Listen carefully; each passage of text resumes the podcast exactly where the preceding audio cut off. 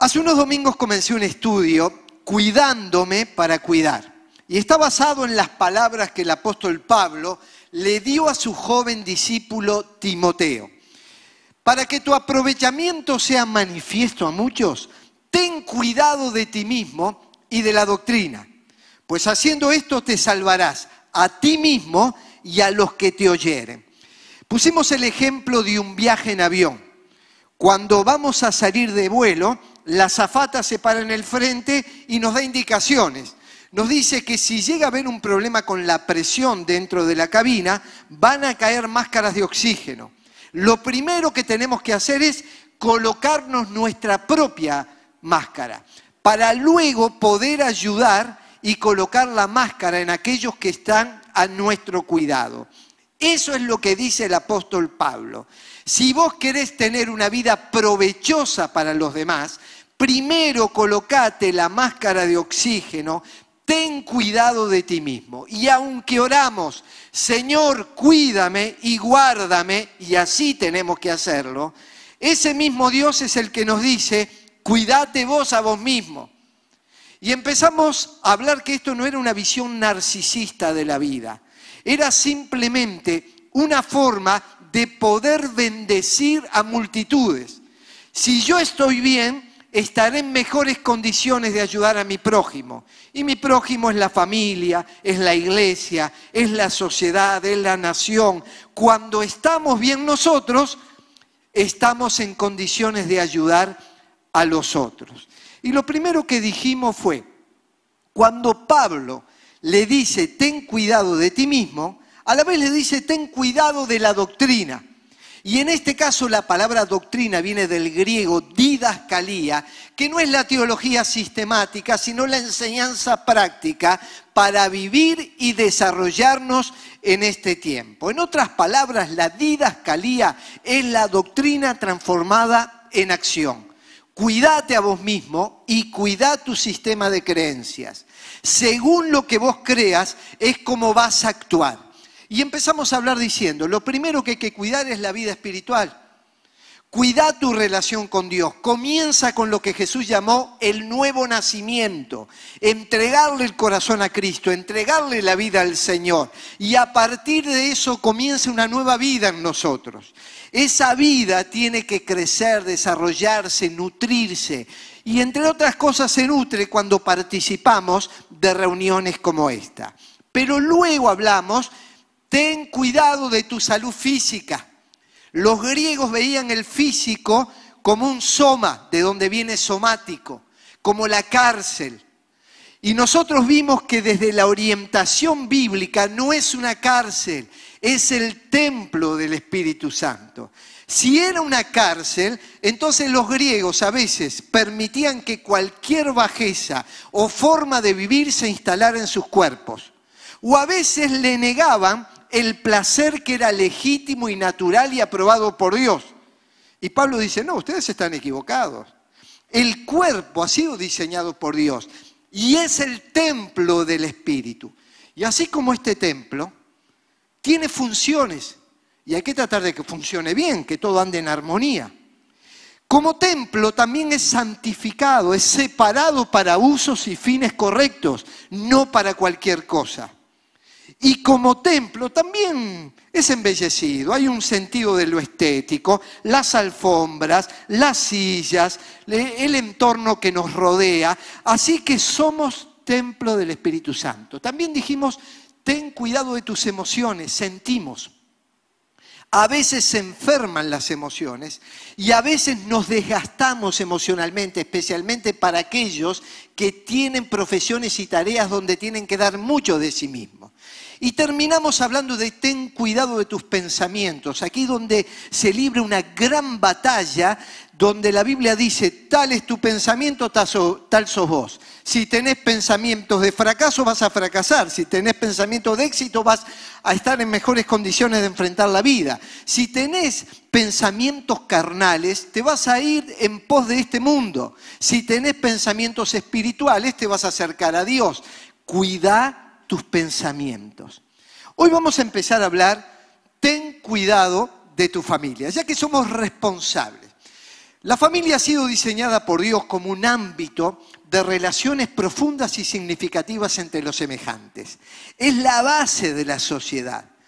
Todos los modelos bíblicos de matrimonio tienen la característica de ser heterosexuales, monogámicos y permanentes.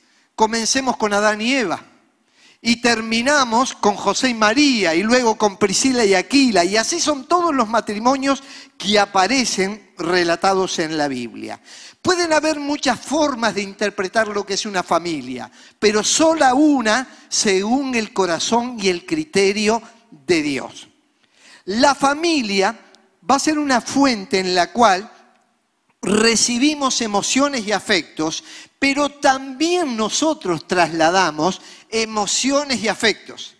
Aquellos que han tenido y sido criados en familias sólidas, unidas y armoniosas, evidentemente tienen mejores condiciones para enfrentar en su estructura interior los avatares de la vida.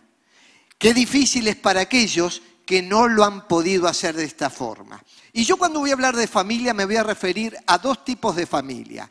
Una de las familias es como la que mencioné al principio, generaciones tras generaciones de creyentes. Y otro tipo de familia es aquella que recién llega a los caminos de Dios y que tiene que comenzar a funcionar según el modelo divino. Y cuando yo presente el modelo ideal, yo sé que muchas veces no es el modelo real, pero el ideal es el que Dios diseñó para nosotros y es hacia dónde debemos apuntar. Fui criado en la iglesia y tuve el ejemplo de una enorme cantidad de familias que amaron a Dios y permanecieron fieles a su nombre. Me inspiraron, tomé ejemplo de ellos y también recibí el ejemplo de mis propios padres. Esto es maravilloso.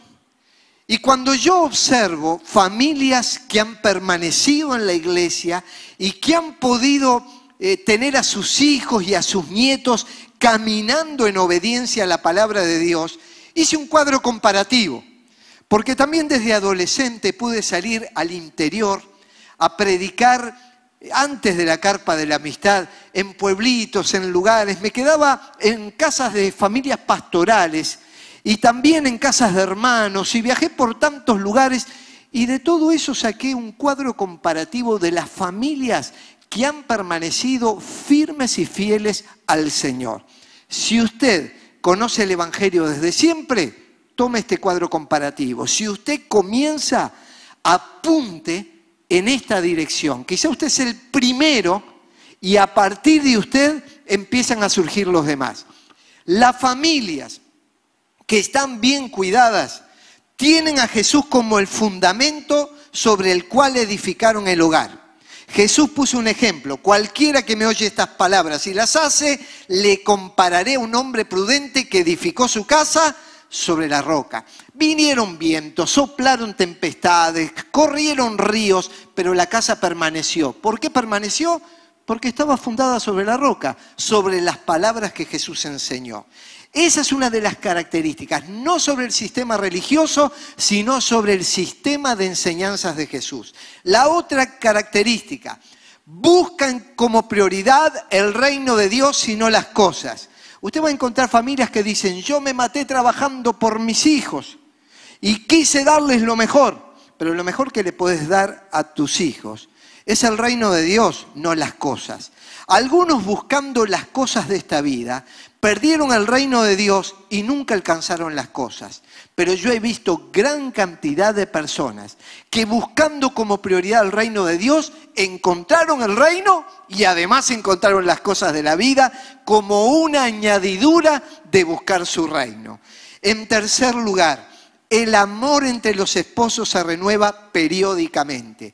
Yo escuchaba cuando era adolescente como que el matrimonio con los años se iba a pagar, que iba a ser una apatía, una rutina, y en un sentido, más que disfrutar la vida matrimonial, había que soportarla. Sin embargo, yo he encontrado que aquellos que han podido desarrollar familias sólidas tienen matrimonios que se renuevan. Evidentemente en las diferentes etapas y edades el amor se expresa de modos diferentes, pero es genuino, auténtico y real cuando Jesús inunda nuestros corazones con su amor.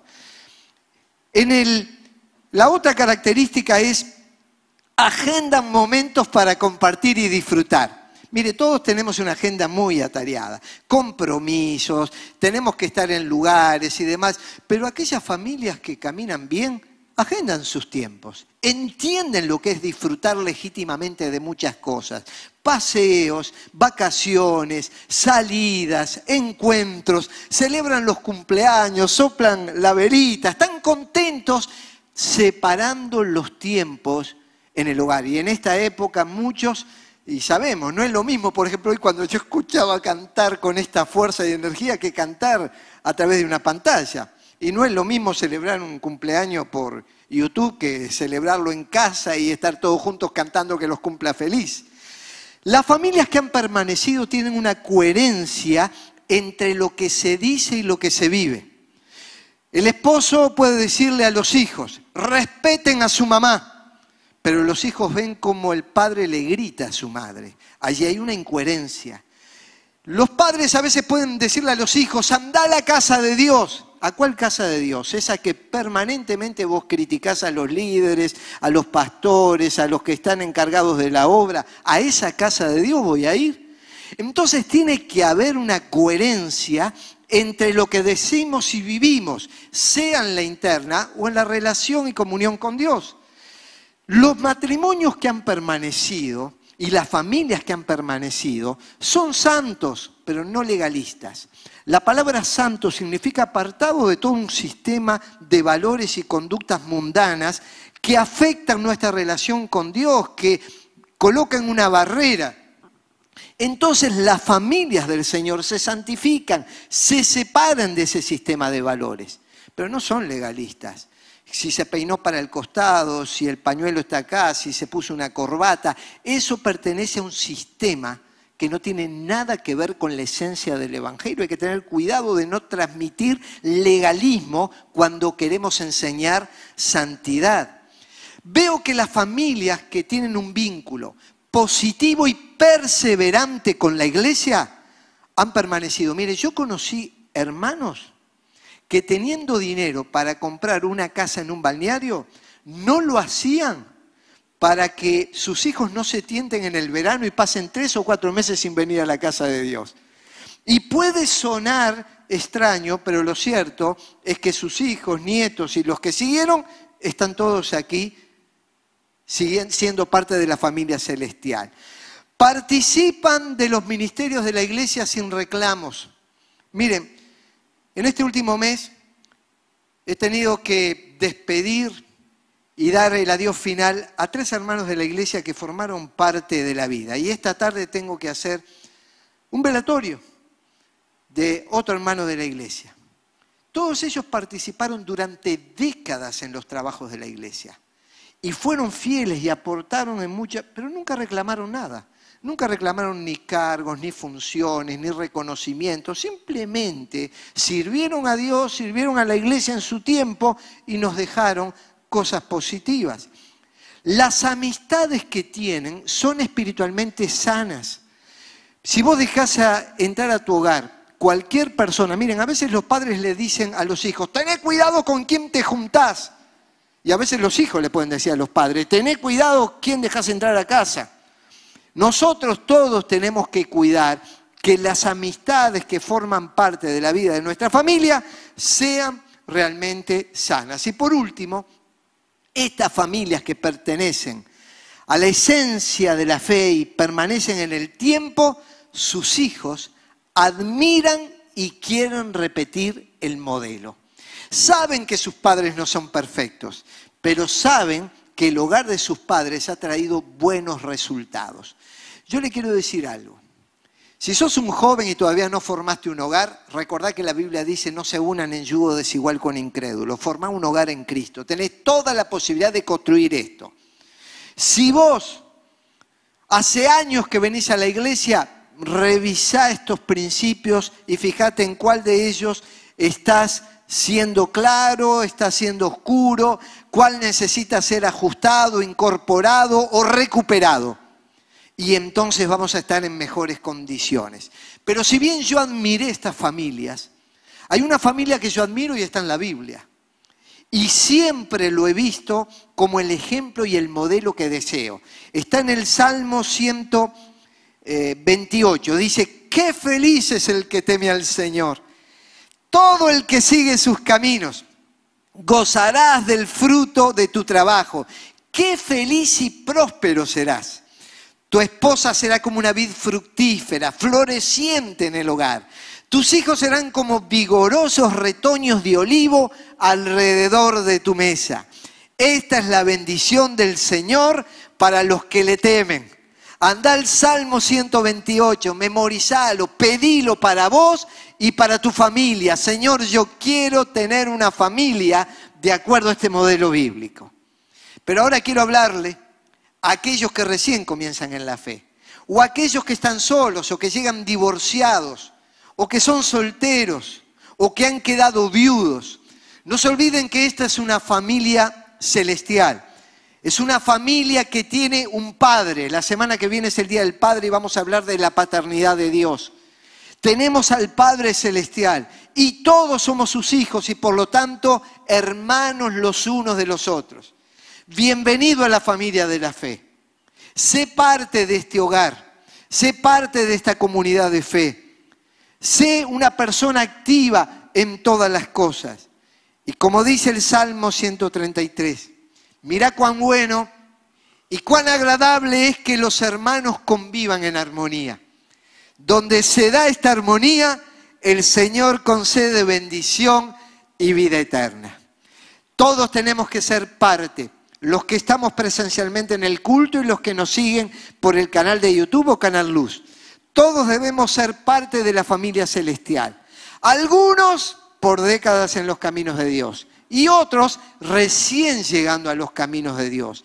A unos y a otros el Padre Celestial nos abraza nos mima y nos da un empuje para seguir adelante.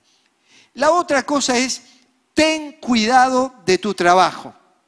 Ya que hay que cuidarse a sí mismo, hay que cuidar el trabajo. Una vez uno me dice, yo no trabajo porque me da mucho trabajo. El trabajo es una bendición de Dios y es realmente algo maravilloso.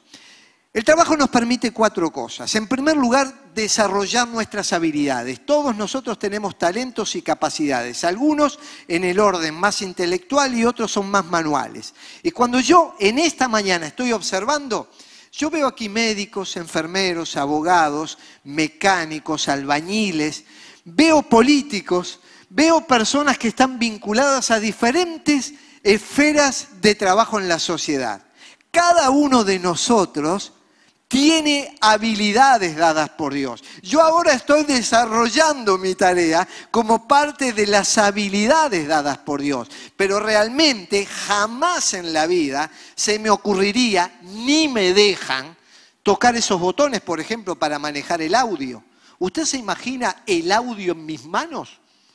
Esto sería terrible. Usted se queja que a veces suena fuerte, imagínese conmigo. O fuerte o no se escucha. Pero Qué bueno es que cada uno de nosotros tiene habilidades y capacidades que fueron dadas por Dios. En segundo lugar, el trabajo contribuye a la armonía de la sociedad. Alguien puso alfombras en este lugar. Alguien levantó este edificio. Alguien está cuidando enfermos en los hospitales. Alguien traslada en las ambulancias a la gente a los hospitales. Alguien toma decisiones acerca de la salud. Alguien tiene que generar los recursos para que la salud pueda tener también una, buena práctica en medio de la sociedad. Es decir, en la armonía de la sociedad, todos nosotros somos parte, cada vez que hacemos nuestro trabajo, estamos contribuyendo a ese entretejido social que es muy importante. También ocupamos provechosamente el tiempo. El ocio es el taller del diablo. Y por lo tanto, cuando nosotros ocupamos el tiempo de manera provechosa, nos hacemos bien a nosotros mismos y le hacemos bien a los demás. Y en último lugar, con el trabajo obtenemos los recursos económicos para vivir. El obrero es digno de su salario, dice la Biblia. Eso significa que toda persona que realice una tarea tiene que tener una remuneración acorde a ese aporte que le da a la sociedad. Pero usted observe lo siguiente. Lo económico fue lo último que puse. Porque hay personas que tienen solucionados sus temas económicos, aún llegan al mundo adulto y a jubilarse sin ninguna dificultad económica, pero no por eso deben abandonar el trabajo. Si, tienen que seguir desarrollando sus habilidades, tienen que seguir contribuyendo a la armonía de la sociedad, tienen que seguir ocupando provechosamente el tiempo y la mente, tengan o no tengan dinero. Pero estas son las cuatro cualidades del trabajo. En el mundo que vivimos se requiere ser responsables en el trabajo, está escaseando. Y los últimos informes es que a nivel mundial y también en nuestro país, el desempleo aumentó y la pandemia, por un lado, trajo que algunos trabajos fueran eliminados, pero otros fueran potenciados.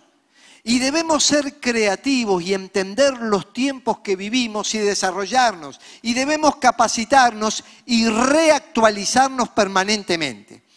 Yo estaba pensando esta mañana, hace 40 años atrás ingresé al seminario.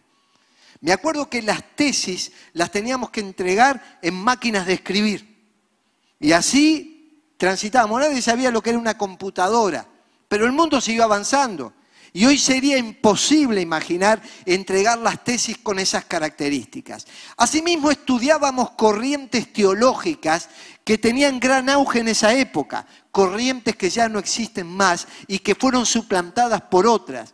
El conocimiento adquirido hace 40 años atrás me dio una base extraordinaria pero si no estoy permanentemente actualizando los conocimientos, entendiendo el mundo en que estoy viviendo, las nuevas tecnologías, las nuevas ideologías, las nuevas formas de concebir la sociedad, entonces mi aporte no será bueno y quedaremos fuera de camino. Esto es lo mismo para cualquier oficio, tarea, función que cumplamos en la vida tenemos que ser responsables. Y es ahí que dice la Biblia. Cuando veas a alguien que hace bien el trabajo, que lo ves que se ocupa, que se preocupa, que se informa, que se actualiza, cuando veas que alguien hace bien el trabajo, no lo verás entre gente de baja condición, sino que estará en presencia de reyes. No es que literalmente estará ante reyes, lo que está diciendo es, va a tener las mejores posibilidades. Entonces, invito a todos los que estamos aquí y a todos los que nos escuchen, ¿cómo podemos mejorar? ¿Cómo podemos actualizarnos? ¿Cómo podemos conocer más? ¿Qué hacemos con la base que obtuvimos, pero que el mundo siguió cambiando? Si yo soy un pintor de edificios, seguramente los sistemas cambiaron. Yo hablaba con un hombre que era portero y yo le decía, anda buscando otro trabajo, los totem van a terminar suplantando esa labor. Pasaron tres, cuatro años, él no se formó, no se informó y un día lo despidieron y pusieron un tótem en el edificio donde él vivía. No es que no hay trabajo, es que cambiaron los sistemas de trabajo. Pero mientras desarrollamos nuestra tarea aquí en la tierra, no olvidemos del trabajo espiritual, del servir a Dios. Y Pablo escribe sobre hermanas que estaban en la congregación y dice lo siguiente, saluden a Trifena y a Trifosa. Mire qué lindo para ponerle a su hija. Usted que, usted que está buscando nombres para su hija y todo, o, o su nieta. Mire, saluden a Trifena y a Trifosa, las cuales se esfuerzan trabajando por el Señor. Saluden a mi querida hermana Pérsida. Anote estos tres nombres. Vieron que la gente busca nombres originales, más originales que esto no existe. Pero dice que ha trabajado muchísimo en el Señor. Acá está hablando de tres mujeres muy valiosas dentro de la vida de la iglesia. Y no dice que tuvieron cargos honoríficos, trabajaron para el Señor, lo hicieron humildemente y el Señor las bendijo y las recompensó. John Wesley, que fue el líder del movimiento metodista, decía, trabaja todo lo que puedas, gana todo lo que puedas, ahorra todo lo que puedas y comparte todo lo que puedas. Mire qué lindo, hacer el trabajo con esas características. ¿eh? Trabajar, ahorrar, compartir, bendecir, para que tu aprovechamiento sea manifiesto a muchos. Ten cuidado de ti mismo, cuida tu trabajo, cuida también tu economía. No vamos a minimizar el hecho de que vivimos en un mundo de economías. Las economías cambian los mercados internacionales. En los informativos escuchamos de los índices económicos y no entendemos nada. La mayoría nos manejamos con una economía doméstica, diaria. Y la Biblia nos da ejemplos prácticos. Para las naciones, el ejemplo de las vacas gordas y vacas flacas de Egipto. Y entonces tienen que entender aquellos que están en eminencia que hay tiempos de prosperidad y hay tiempos de recesión. Y en los tiempos de prosperidad no es para malgastar, sino para ahorrar cuando vengan los años de vacas flacas. Pero lo que fue para Egipto como nación es para nuestras economías personales.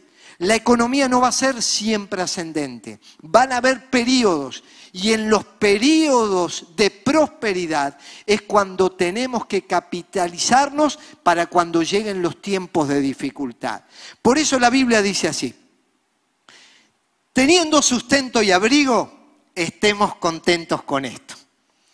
Porque los que quieren enriquecerse caen en tentación y en lazo y en muchas codicias necias y dañosas que hunden a los hombres en destrucción y perdición.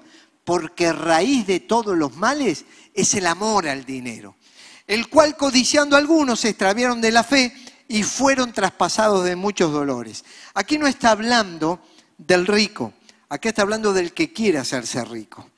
Y dice que a veces en esa búsqueda de la riqueza como un fin en sí mismo y no como un resultado de su trabajo, la gente entra en codicias y termina siendo traspasado como una espada con dolor, con llanto, con sufrimiento.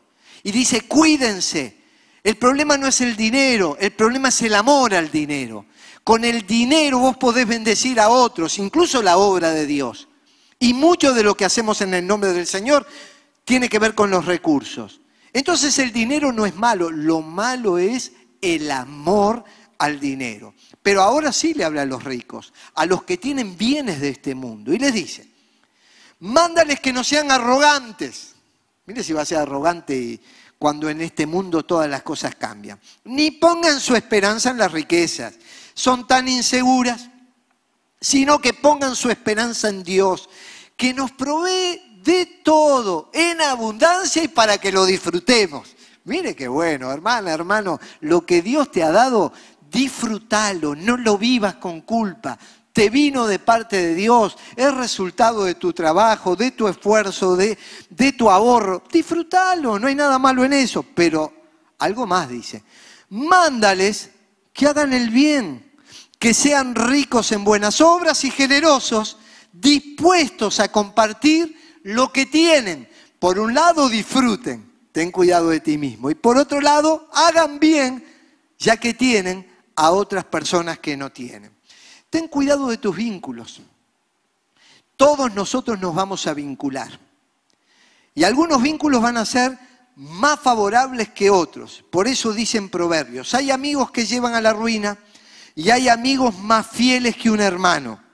El que con sabios anda, sabio se vuelve. El que con necios se junta, saldrá mal parado. Cuida mucho con quien te juntás.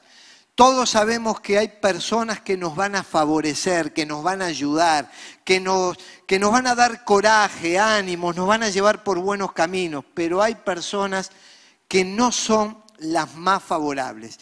Pueden estar en la sociedad en su conjunto o pueden estar fuera de la iglesia o dentro de la iglesia. Pero mire lo que pasa.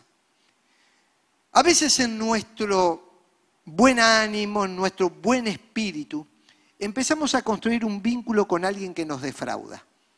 Y entonces decimos, no se puede confiar en nadie. Y ahí nos vamos al otro extremo. Le pasó al salmista David. En un momento dice, si un enemigo me insultara, yo lo podría soportar. Si un adversario me humillara, de él me podría yo esconder. Pero lo has hecho tú. Un hombre como yo, mi compañero, mi mejor amigo, a quien me unía una bella amistad, con quien convivía en la casa de Dios.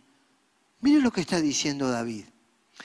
Yo tuve enemigos, tuve personas que no me querían, pero acá estoy hablando de un amigo con el cual incluso compartía en la casa de Dios. Y lo llegó a traicionar una persona con esas características. Por eso, seamos sabios en la elección de los vínculos. Para cuidar los vínculos, la Biblia dice, el hombre que tiene amigos ha de mostrarse amigo.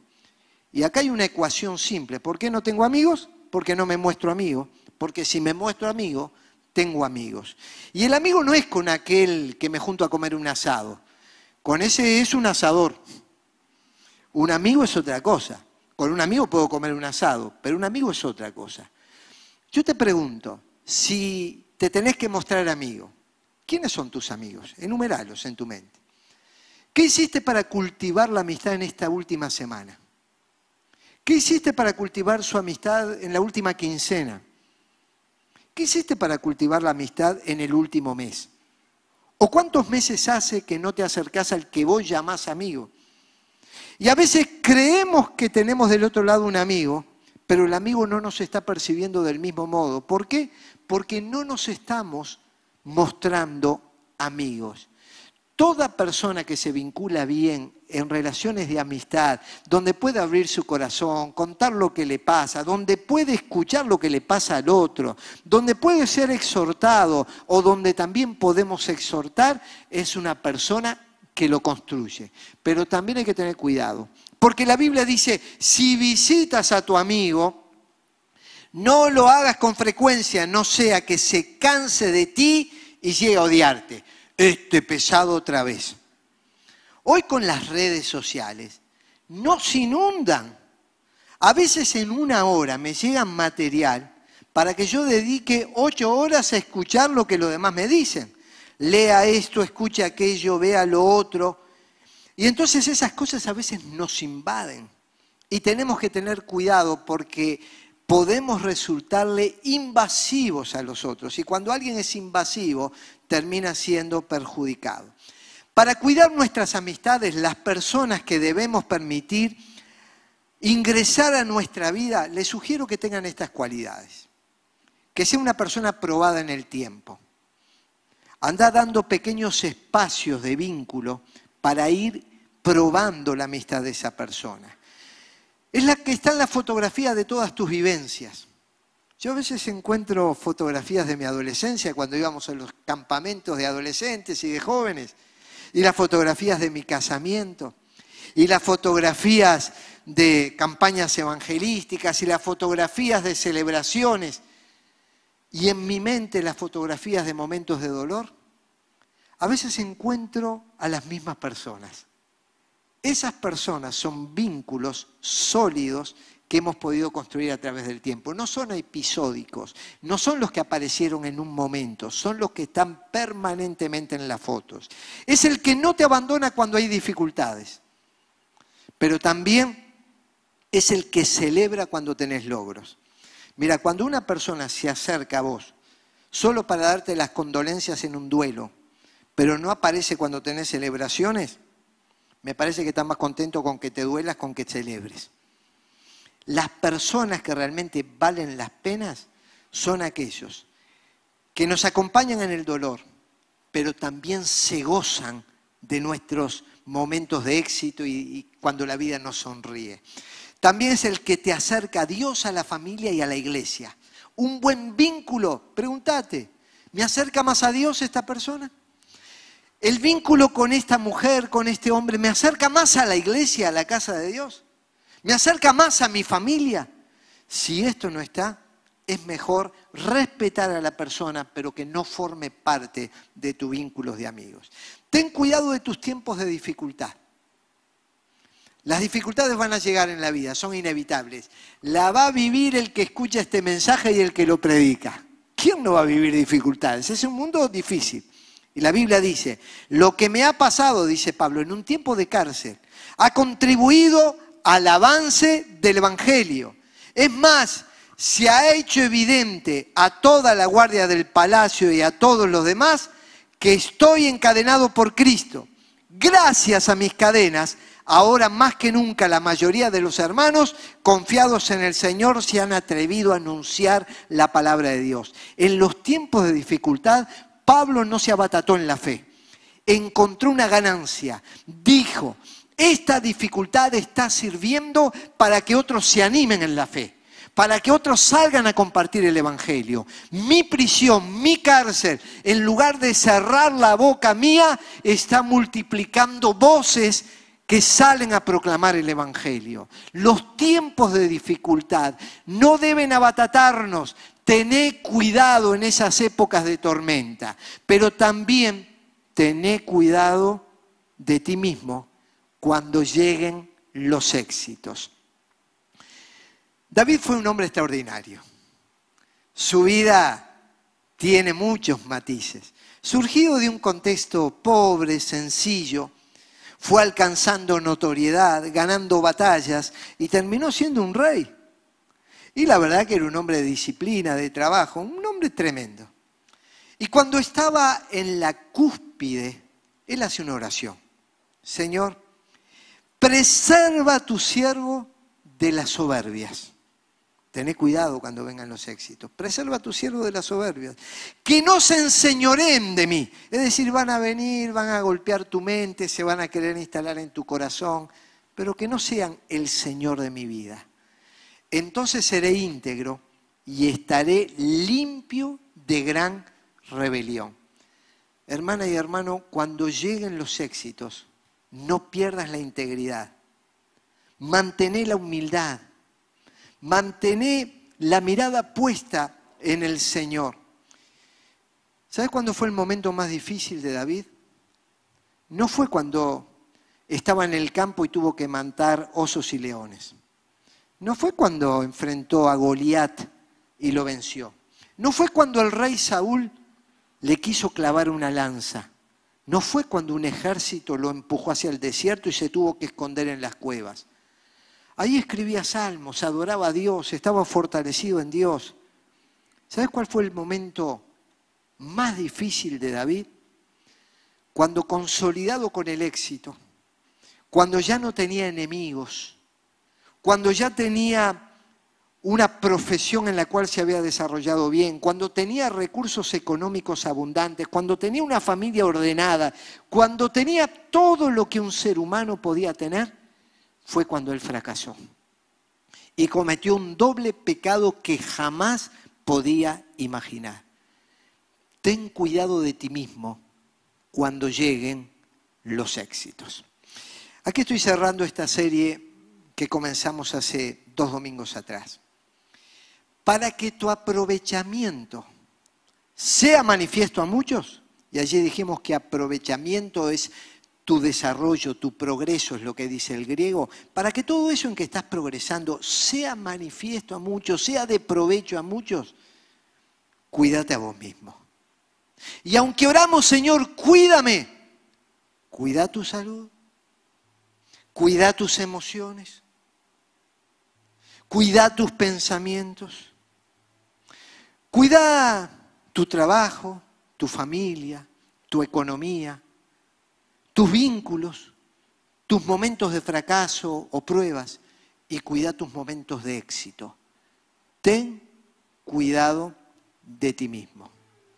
Yo he visto a muchos que se criaron acá, que tuvieron las mismas chances que, que tuve yo, pero no se cuidaron. Y sus vidas fracasaron. También he visto, y estuve rodeado de muchos, que les he visto cómo tomaron cuidado de sus vidas. Y les he visto avanzar, desarrollarse con vidas prósperas, con vidas lindas, con vidas inspiradas por Dios y de inspiración para otros. Se trata de lo que elijamos. Señor, cuídame.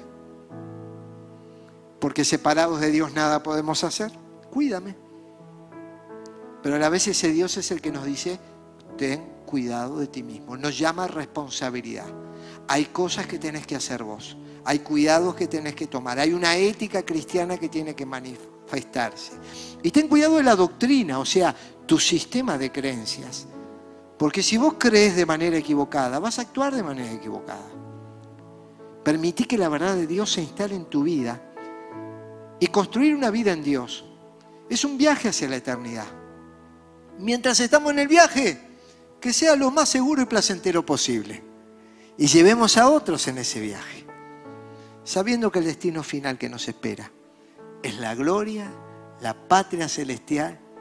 ¿Y te imaginas ese día?